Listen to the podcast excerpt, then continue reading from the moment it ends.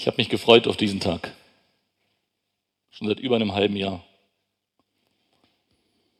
Warum? Meine letzte Predigt zu meinem guten Freund Abraham habe ich vor mehr als einem halben Jahr hier gehalten. Am 11.11. .11. Und so kehren wir heute wieder dahin zurück. Ihr dürft gerne schon mal aufschlagen, 1. Mose Kapitel 18. Und ich weiß nicht, ob der eine oder andere sich noch erinnern kann. Wenn ich es jetzt sage, dann wahrscheinlich schon. Ich habe euch angedroht, euch etwas zu fragen. Und ich habe es nicht vergessen. Ja? Kommt's? Nein? Klingelt's noch nicht? Nein?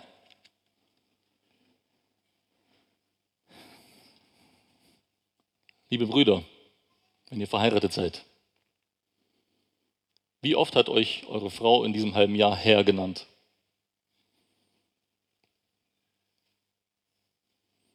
So, wenn wir alle zusammenzählen, kommen wir auf eine Handvoll.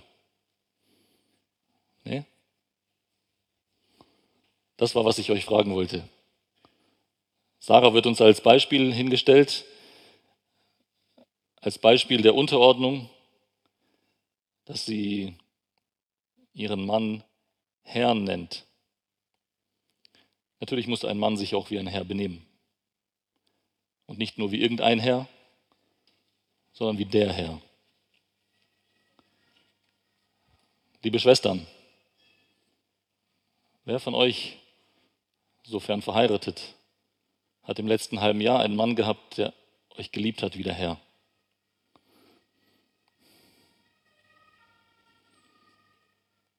Fehlt noch ein bisschen, gell? Ihr seid nicht allein. Es fehlt bei mir, es fehlt bei jedem von uns.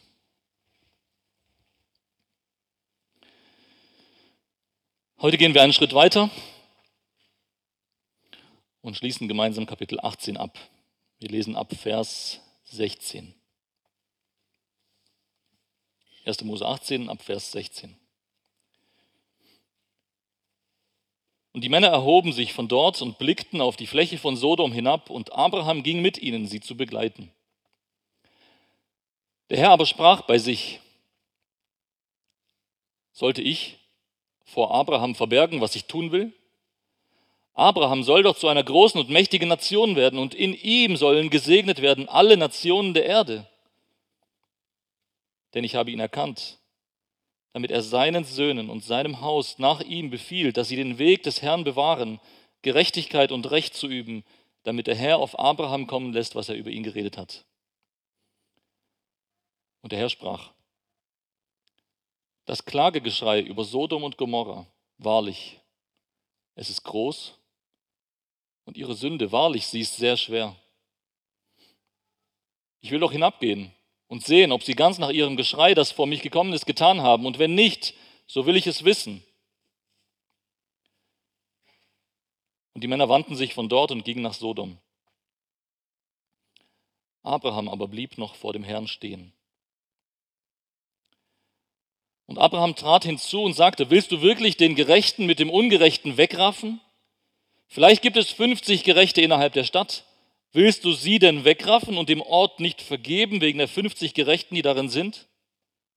Fern sei es von dir, so etwas zu tun, den Gerechten mit dem Ungerechten zu töten, sodass der Ungerechte wäre wie der Gerechte. Fern sei es von dir.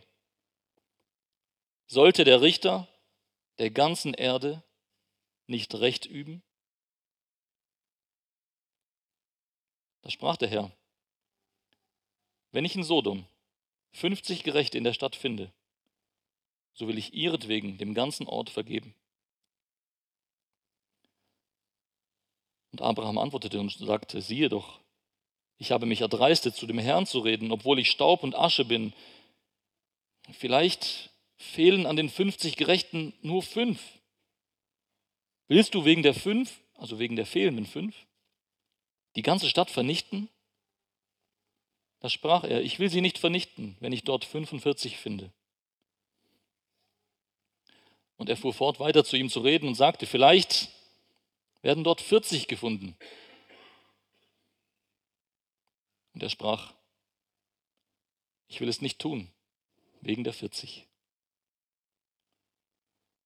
Und er sagte, der Herr möge doch nicht zürnen, dass ich noch einmal rede. Vielleicht werden dort 30 gefunden. Und er sprach, ich will es nicht tun, wenn ich dort 30 finde. Da sagte er, siehe doch, ich habe mich erdreistet, zu dem Herrn zu reden. Vielleicht werden dort 20 gefunden. Und er sprach, ich will nicht vernichten wegen der 20. Da sagte er, der Herr möge doch nicht zürnen. Ich will nur noch dieses Mal reden. Vielleicht werden dort zehn gefunden. Und er sprach, ich will nicht vernichten wegen der zehn. Und der Herr ging weg, als er mit Abraham ausgeredet hatte, und Abraham kehrte zurück an seinen Ort.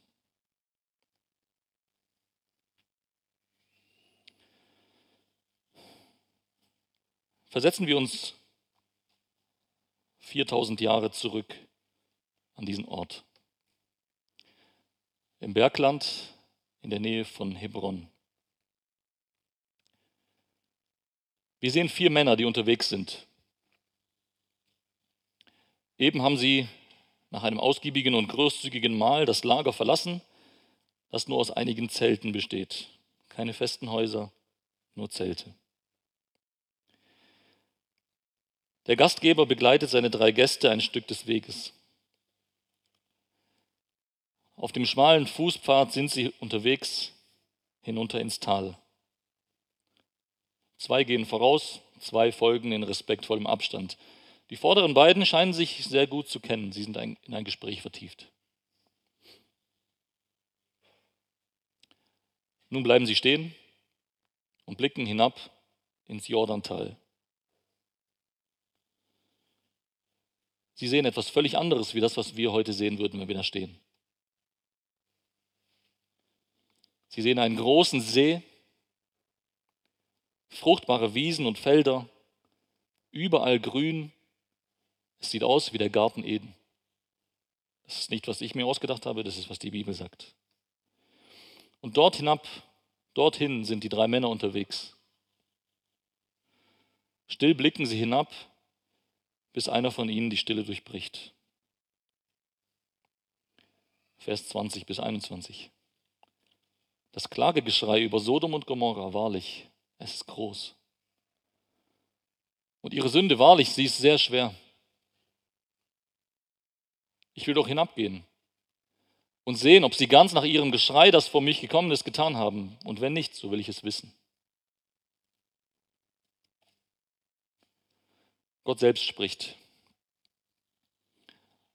Er hat das Klagegeschrei über Sodom und Gomorra gehört.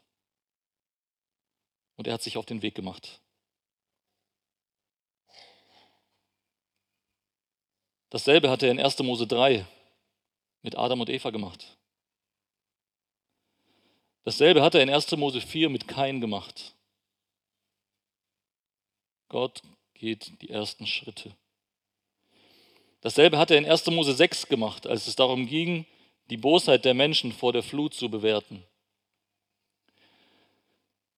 Dasselbe hat er in 1. Mose 11 beim Turmbau von Babel gemacht.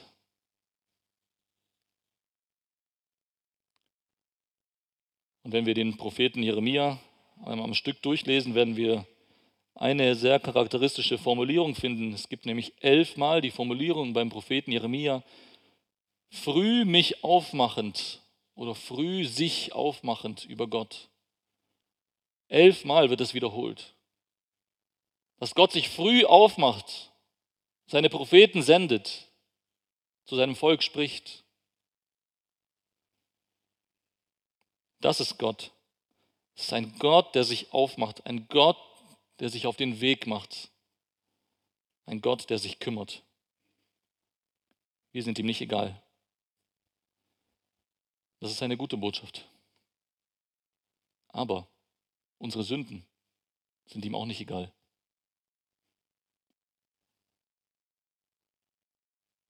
Wir sind ihm nicht egal, aber unsere Sünden sind ihm auch nicht egal. Er weiß Bescheid. Er kümmert sich. Sein ist die Rache. Jetzt könnte man sich die Frage stellen, warum spricht Gott überhaupt mit Abraham? Warum spricht Gott mit Abraham über seine Pläne und über seine Absichten, über das, was er vorhat? Warum macht er das? Braucht er irgendwie einen Ratgeber? Braucht er Hilfe bei einer schweren Entscheidung? Will er einfach nur Abrahams Meinung dazu wissen? Oder macht Gott das, was heutzutage ja sehr modern ist, eine repräsentative Umfrage, damit er weiß, was das Volk will, damit er weiß, was die Bewohner von, diesem, von der Gegend wollen, und dann wird er entsprechend handeln.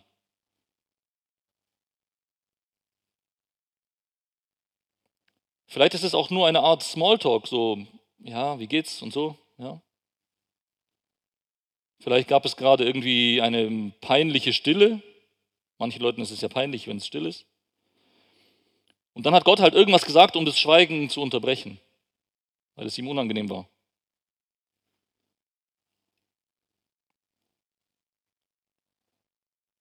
Die Frage bleibt, warum spricht Gott überhaupt mit Abraham? Und im Endeffekt ist die Frage, warum spricht Gott überhaupt mit uns? Warum spricht Gott überhaupt mit uns über seine Absichten? Ja, mit uns ja nicht, gell? Wir würden es ja auch schon gerne wissen, was jetzt los ist, oder? Wie gut wäre es, wenn Gott uns auch mal über seine Pläne und Absichten informieren würde. Noch gar nicht mal fragen, einfach nur informieren, damit wir Bescheid wissen. Wenn wir doch auch mal wissen würden, wo es lang geht oder wie es mit der Welt weitergeht. Ob es jetzt auf der Weltenuhr fünf vor zwölf ist oder vielleicht schon zwei vor zwölf. Oder vielleicht sogar 10.30 Uhr.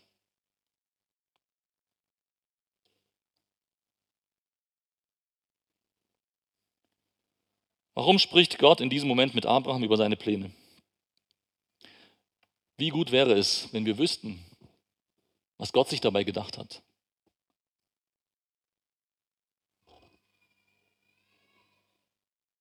Und der ein oder andere, der seinen Blick in der Bibel hat, wird sehen, oh, es steht ja da. Es steht ja da. Verse 17 bis 19 sind ein Einblick in die Gedankenwelt Gottes. Welche Gedanken hat Gott über diese Sache? Wie denkt er? Was hat er vor? Schaut hinein. Verse 17 bis 19. Der Herr aber sprach bei sich, wir bekommen einen Einblick in Gottes Gedankenwelt. Sollte ich vor Abraham verbergen, was ich tun will? Abraham soll doch zu einer großen und mächtigen Nation werden und in ihm sollen gesegnet werden alle Nationen der Erde, denn ich habe ihn erkannt, damit er seinen Söhnen und seinem Haus nach ihm befiehlt, dass sie den Weg des Herrn bewahren, Gerechtigkeit und Recht zu üben, damit der Herr auf Abraham kommen lässt, was er über ihn geredet hat. Das ist die Begründung. Und Gott sagt im Grunde, es macht keinen Sinn, das, was ich in Sodom und Gomorra tun werde, vor Abraham irgendwie zu verbergen. Es macht keinen Sinn. Er muss es wissen, weil er doch ein großes und mächtiges Volk werden soll. Weil durch ihn der Segen zu allen Völkern der Erde kommen soll. Er soll diese Dinge seinen Söhnen erzählen, sie ihnen einschärfen, dafür sorgen, dass mein Handeln über alle Generationen hinweg niemals vergessen wird. Sie sollen an meine Wege denken und Recht und Gerechtigkeit üben.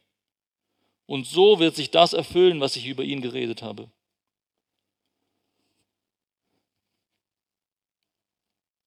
Gott teilt also den Menschen seine Pläne und Absichten mit. Alle Pläne? alle seine Absichten. Oder nur manche? Oder doch keine? Welche? Welche teilt er mit Und welche behält er für sich?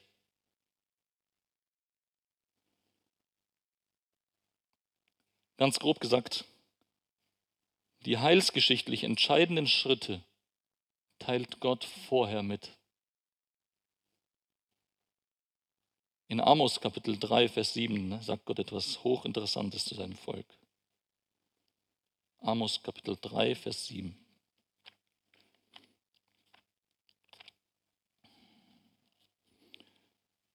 Wenn ihr bei Hesekiel angekommen seid, dann kommt Daniel, Hosea, Joel und dann kommt Amos.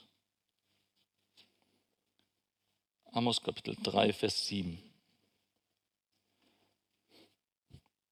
können im Grunde ab Vers 6 lesen. Wird etwa in der Stadt das Horn geblasen und das Volk erschrickt nicht? Geschieht etwa ein Unglück in der Stadt und der Herr hat es nicht bewirkt? Das ist eine rhetorische Frage. Die Antwort ist nein. Es geschieht nichts. Kein Unglück, kein Glück,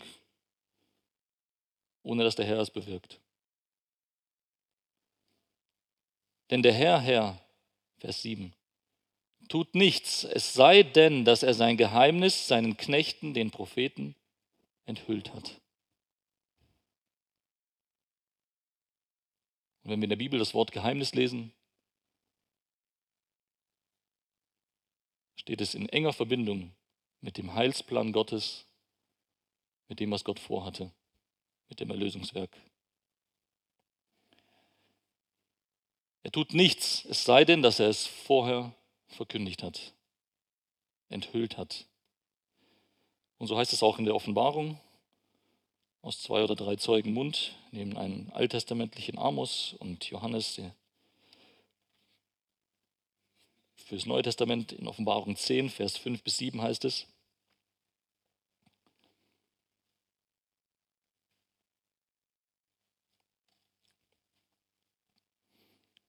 Offenbarung 10, Vers 5 bis 7. Und der Engel, den ich auf dem Meer und auf der Erde stehen sah, erhob seine rechte Hand zum Himmel und schwor bei dem, der von Ewigkeit zu Ewigkeit lebt, der den Himmel erschuf und das, was in ihm ist, und die Erde und das, was auf ihr ist, und das Meer und das, was in ihm ist. Es wird keine Frist mehr sein, sondern in den Tagen der Stimme des siebenten Engels, wenn er posaunen wird, wird auch das Geheimnis Gottes vollendet sein, wie er es seinen eigenen Knechten, den Propheten, als gute Botschaft verkündigt hat. Gott teilt es den Propheten mit, bevor es geschieht. An einer anderen Stelle heißt es, damit alle sehen, wer Gott ist. Und dann wird es erfüllt. Und bei Hesekiel heißt es an einigen Stellen, damit ihr erkennt, dass ich der Herr bin. Das, was Gott also Abraham hier ankündigen will, bin ich fester Überzeugung, war ein heilsgeschichtlich bedeutendes Ereignis. Gott will Abraham gewissermaßen eine Lektion erteilen, anhand von dem, was er in Sodom und Gomorra tun wird. Und warum sage ich das? Weil ich weiß, wenn ich die Bibel lese, dass die Lektion gesessen hat. Die Lektion hat gesessen. Abraham hat es kapiert. Abraham hat es verstanden. Warum? Sodom und Gomorra ist bis heute in unsere Welt, die dem gar nicht so unähnlich ist, was damals geschah, ist bis heute ein Sprichwort für moralischen Verfall, Zügellosigkeit. Bis heute, es ist 4000 Jahre her. Die Lektion hat gesessen, glaubt mir. Und dann gibt es einen anderen stehenden Begriff in der Bibel, im Alten Testament speziell, die Umkehrung von Sodom und Gomorra. Bitte, nicht die Umkehr. Die sind nicht umgekehrt. Sie sind umgekehrt worden, auf den Kopf gestellt. Umkehrung, verwüstet, vernichtet, zerstört, ohne Spur vertilgt von dieser Erde. Dieser Begriff kommt einige Male im Alten Testament vor und auch im Neuen Testament wird das aufgegriffen.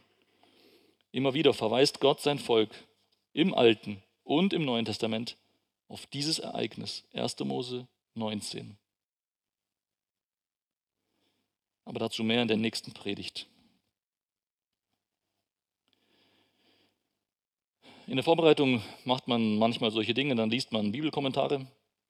Und da habe ich was Hochinteressantes gelesen.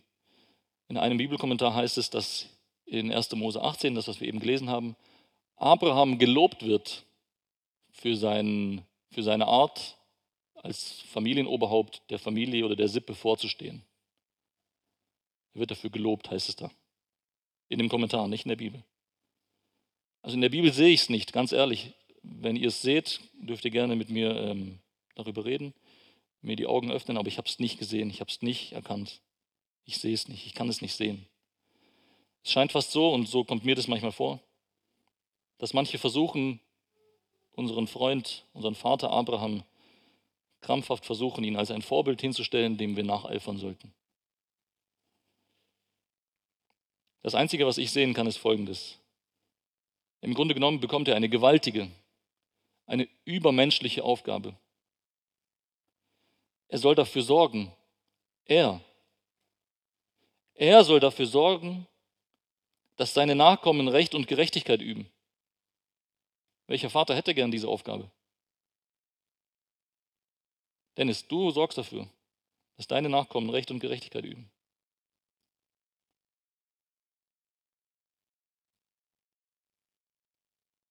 Ihr werdet unter dieser Last zusammenbrechen. Es wird gar nicht lange dauern. Wir können es nicht. Aber Abraham konnte es, der war eine Stufe höher als wir, oder? Wie soll das denn gehen? Und dann klingt es auch noch so, als würde die Erfüllung von Gottes Versprechen vom Tun Abrahams abhängen. Wenn Abraham das nicht tut, ja, dann kann Gott natürlich nicht äh, erfüllen, was er gesagt hat. Aber ihr als Abraham-Experten, ihr wisst ja zum Glück, dass Gott mit Abraham einen ganz besonderen Bund geschlossen hat. Könnt ihr euch noch erinnern an die Tiere, die in zwei Stücke geteilt wurden, seitlich hingelegt wurden. Und dann gingen die beiden Vertragspartner durch diese Stücke hindurch und haben damit bezeugt, wenn wir diesen Vertrag, den wir jetzt schließen, diesen Bund, den wir schließen, brechen, dann soll es uns so gehen wie diesen Tieren. Aber ihr als Abraham-Experten wisst, dass Abraham da nicht durchgegangen ist. Gott ist da durchgegangen. Was Gott mit Abraham geschlossen hat, ist ein einseitiger, ein bedingungsloser Bund. Und deswegen steht als Grundlage für diesen gewaltigen Auftrag, und dieser Auftrag gilt trotzdem auch uns, ich versteht mich nicht falsch, dieser Auftrag gilt immer noch. Auch dir, Dennis, auch mir, auch jedem anderen Vater in diesem Raum. Dieser Auftrag gilt. Aber als Grundlage für diesen gewaltigen Auftrag steht am Anfang von Vers 19, denn ich habe ihn erkannt, damit, damit er das tut.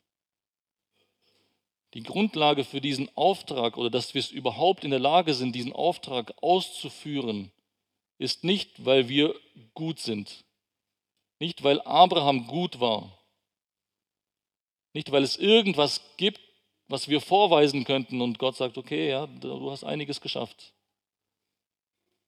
Die Grundlage für diesen gewaltigen Auftrag ist die Erwählung Gottes.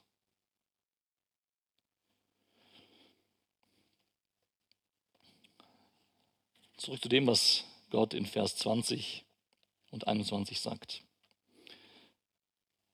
Das Klagegeschrei über Sodom und Gomorra, wahrlich, es ist groß und ihre Sünde, wahrlich, sie ist sehr schwer. Ich will doch hinabgehen und sehen, ob sie ganz nach ihrem Geschrei das vor mich gekommen ist, getan haben. Und wenn nicht, so will ich es wissen. Die anderen beiden Männer setzen ihren Weg fort und Gott und Abraham bleiben stehen. Und zunächst einmal ist das, was Gott sagt, was ich eben nochmal gelesen habe, eine fast neutrale Aussage. Fast. Gott macht sich auf den Weg und sieht nach. Er spricht gar nicht davon, alles zu vernichten, oder? Es ist noch keine Rede davon. Sodom und Gomorra sind immer noch da, es ist blüht, es ist immer noch äh, alles blüht, es ist grün und so weiter. Der See ist immer noch da und noch kein totes Meer. Es ist noch keine Rede davon. Und doch ahnt Abraham Böses und befürchtet das Schlimmste. Abraham weiß, dass Gott in Sodom und Gomorra nichts Gutes finden wird.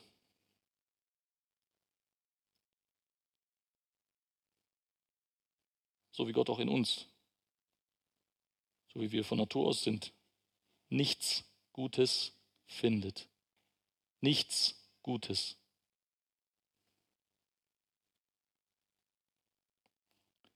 Und die Vernichtung ist im Grunde alternativlos. Es gibt keine Alternative. Abraham weiß, es ist aus mit Sodom und Gomorra.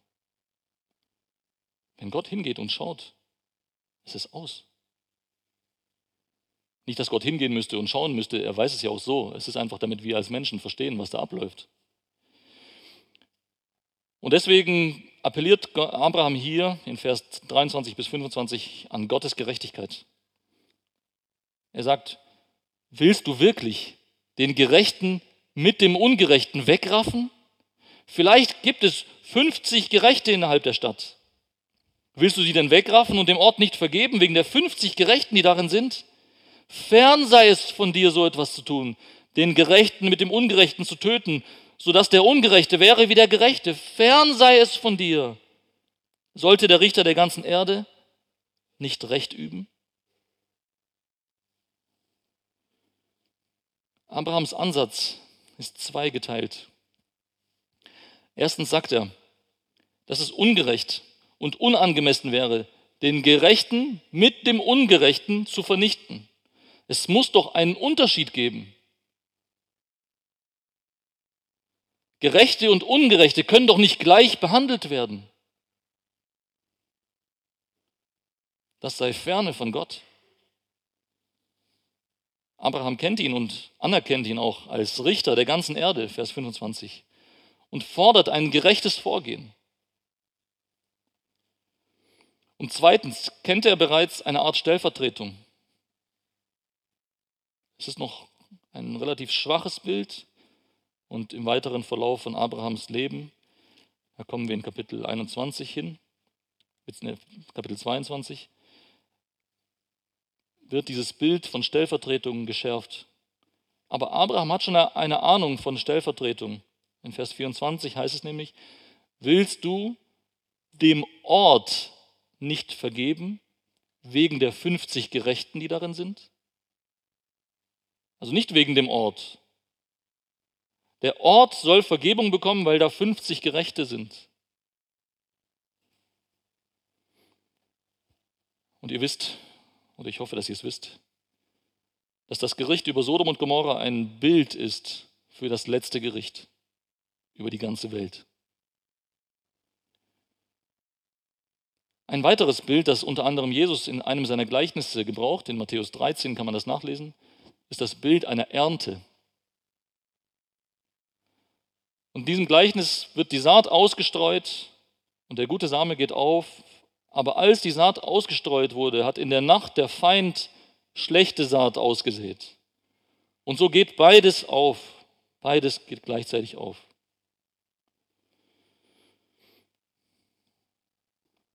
Und die Knechte gehen zu ihrem Herrn und sagen, sollen wir das Unkraut rausreißen? Und der Herr sagt, nee, nee, das machen wir am Schluss. Das machen wir am Schluss, damit nicht das Gute kaputt gemacht wird.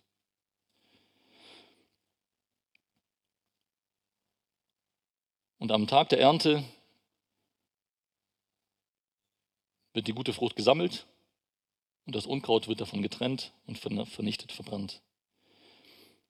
Und die Aussage ist die, die Gerechten werden eben genau nicht zusammen mit dem Ungerechten vernichtet.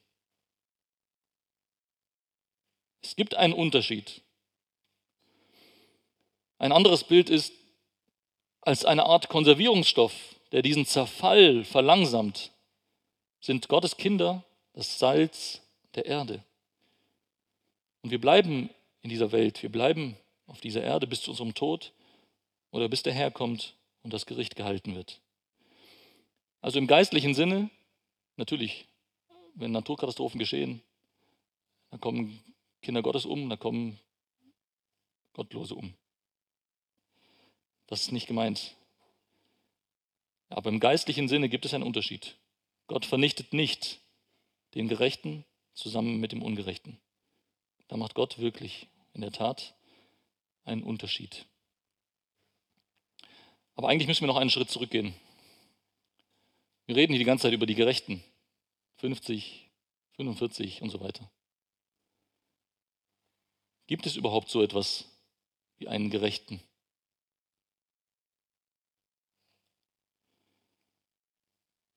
Ich hoffe, dass allen Anwesenden der Römerbrief sofort in den Sinn kommt.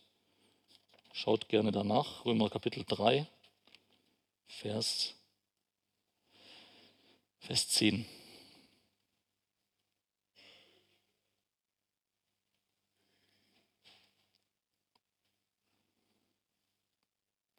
Und es ist gut, dass ich mir das nicht selber ausdenken muss, sondern dass ich mich hier auf Gottes Wort stellen kann. Und dort heißt es in Römer 3, Vers 10, da ist kein Gerechter.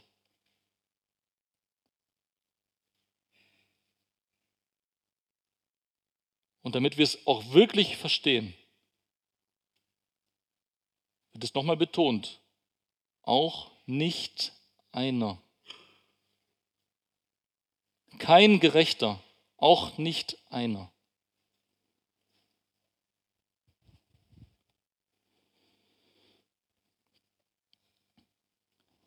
Hätte Abraham doch nur weiter gehandelt, weiter gefeilscht. Bin jetzt seit einigen Monaten oder ja, zweieinhalb Monate bin ich Einkäufer. Und wenn wir sehen, dass er von 50 auf 10 runtergeht, das ist 80 Prozent. 80 Prozent Rabatt. Mein Chef würde durchdrehen vor Freude. Ich bräuchte, glaube ich, zwei Jahre nicht mehr arbeiten kommen. 80 Prozent hat er ihn runtergehandelt. Das ist doch was, oder? Und die Antwort Gottes ist immer dieselbe. Ja? Wenn es 50 gibt, werde ich die Stadt nicht vernichten. Man kann es natürlich anders betonen und sagen, ja, wenn es 50 gibt, dann werde ich die Stadt nicht, nicht vernichten. Ja, was ist, wenn es nur 45 gibt? Da fehlen nur fünf. Ist doch nicht fünf, komm. Lass mal fünf gerade sein, daher kommt es. Wenn es 45 sind, ich werde sie nicht vernichten. 40, 30, 20, 10. Hätte doch weitergemacht. Fünf vielleicht. Hätte fünf gereicht, Kinder. Wie viele sind aus Sodom und Gomorra rausgeführt worden? Wie viele? Wie viele? Vier. Ah, hätte auf vier runtergehandelt, oder? Waren die alle gerecht? Einer hat sich umgedreht, ist zu einer Säule geworden, stehen geblieben. Ah, hätte auf drei runtergehandelt, gell?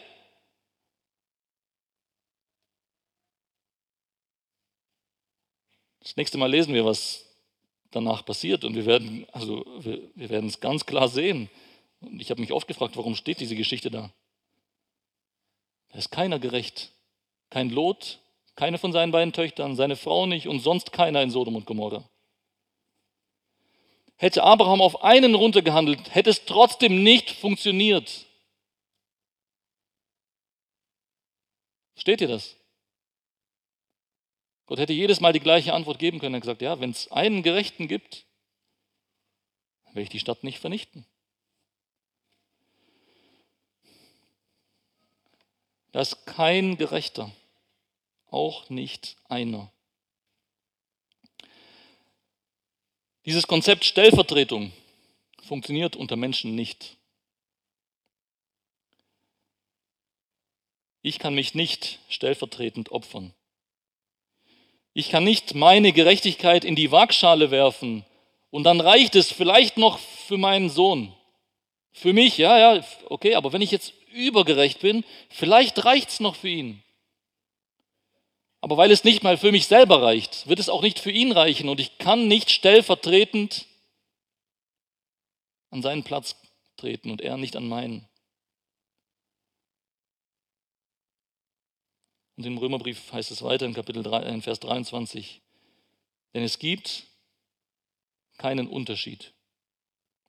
Denn alle haben gesündigt und erlangen nicht die Herrlichkeit Gottes. Keiner schafft es für sich selbst. Und deswegen ist ein logischer Schritt, keiner schafft es für einen anderen.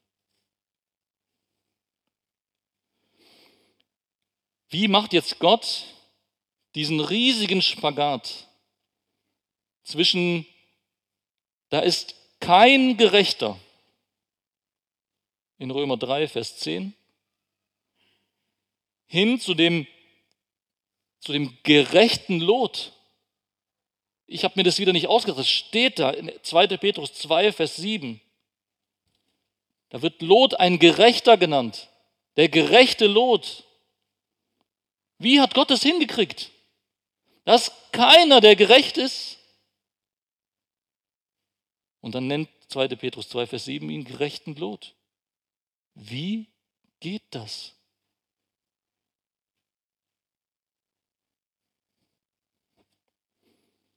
An sich, von Natur aus, so wie wir auf diese Erde kommen, im Moment unserer Zeugung, ist keiner gerecht.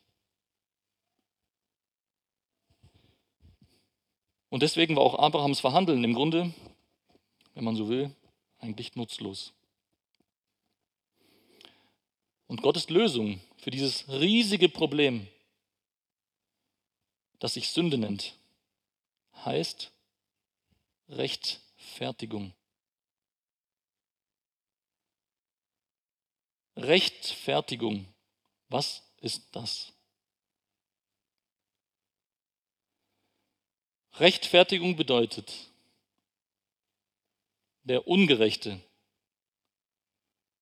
wird in den Stand eines Gerechten versetzt. Aber wie? Allein das klingt schon irgendwie ungerecht. Ein Ungerechter wird in den Stand eines Gerechten versetzt. Wie? Nochmal Vers 23 aus dem Römerbrief. Römer 3, 23 und 24. Denn alle haben gesündigt und erlangen nicht die Herrlichkeit Gottes und werden umsonst gerechtfertigt durch seine Gnade, durch die Erlösung, die in Christus Jesus ist. Wie ist aus Lot ein gerechter Lot geworden? Genauso wie aus mir ein Gerechter werden kann. Nicht anders. Durch die Erlösung, die in Christus Jesus ist. Und das ist Stellvertretung. Wegen eines Gerechten